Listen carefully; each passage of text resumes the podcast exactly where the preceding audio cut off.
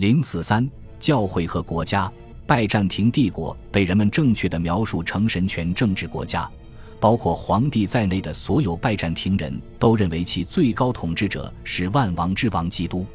基督说过的话广为人知：“我的王国并不在这个世界。”他还使用带有皇帝胸像的罗马钱币来强调凯撒和上帝完全不同的权利。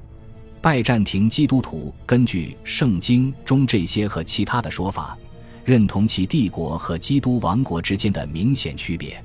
按照基督王国仍在未来、基督复临和末日审判的说法，基督王国应该高居于所有现实帝国之上。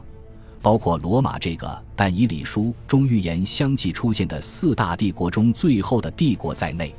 依据天国就存在于当下的现实中，是基督在人间服侍的结果的说法。天国由教会代表，是由过着隐居生活或集体禁欲修道生活的圣徒构成的，是所有行圣参礼的信徒都能够感受到的。他们聚集在装饰着天国小宇宙、天使和圣徒神圣绘画的建筑中。而明显不穿戴帝王大礼服的基督画像，则高居所有天使和圣徒之上。教会有自己的空间、自己的教阶等级、自己的法规、自己的大量财富、自己的选举程序和议事大会。其完善性就存在于保持这些自由，不受世俗权力的干涉，并匡正统治者道义上的过度行为。在这些基本原则方面。拜占庭帝国与西方基督教世界完全一样。的确，帝王尊崇教士权威的举动正是从西方学来的。比如，有关教宗斯尔维斯特一世接受君士坦丁的忏悔并为他洗礼的传说，以及圣安布罗斯在迪奥多西一世下令屠杀塞萨洛尼基竞技党民众之后，拒绝这位皇帝进入教堂圣地的传说。但是，拜占庭帝国以不同于西方的方式，认定基督时代的罗马帝国并不是人间四大帝国的最后一个，而是基督的第五王国。皇帝和基督据说是共同统治，这种说法使人想到了启示录中预言的圣徒的千年统治。皇帝参与统治圣徒国度的思想有多种表达方式。君士坦丁大帝被封圣为第十三使徒。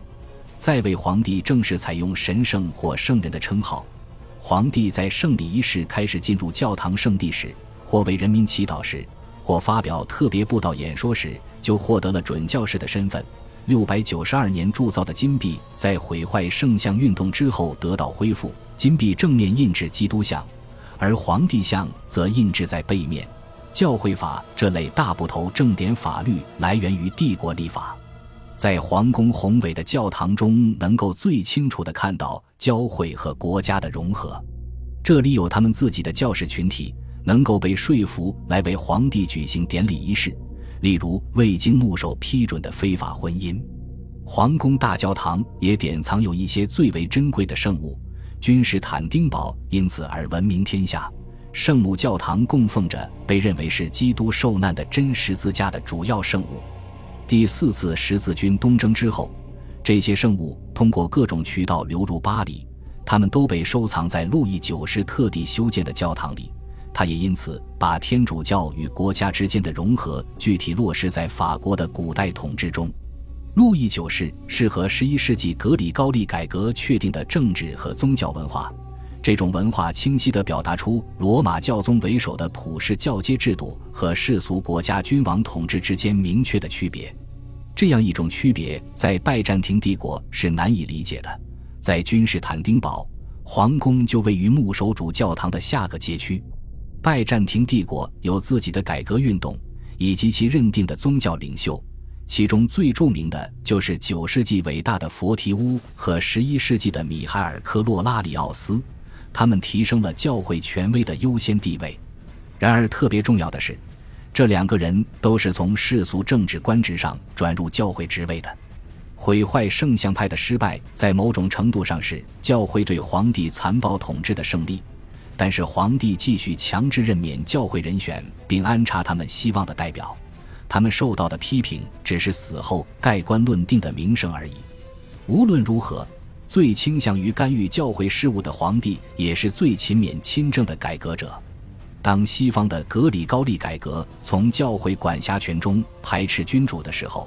十一至十二世纪拜占庭教会的改革则促使皇帝采用教会上位者这个正式名号。也就是教会纪律的最高立法者。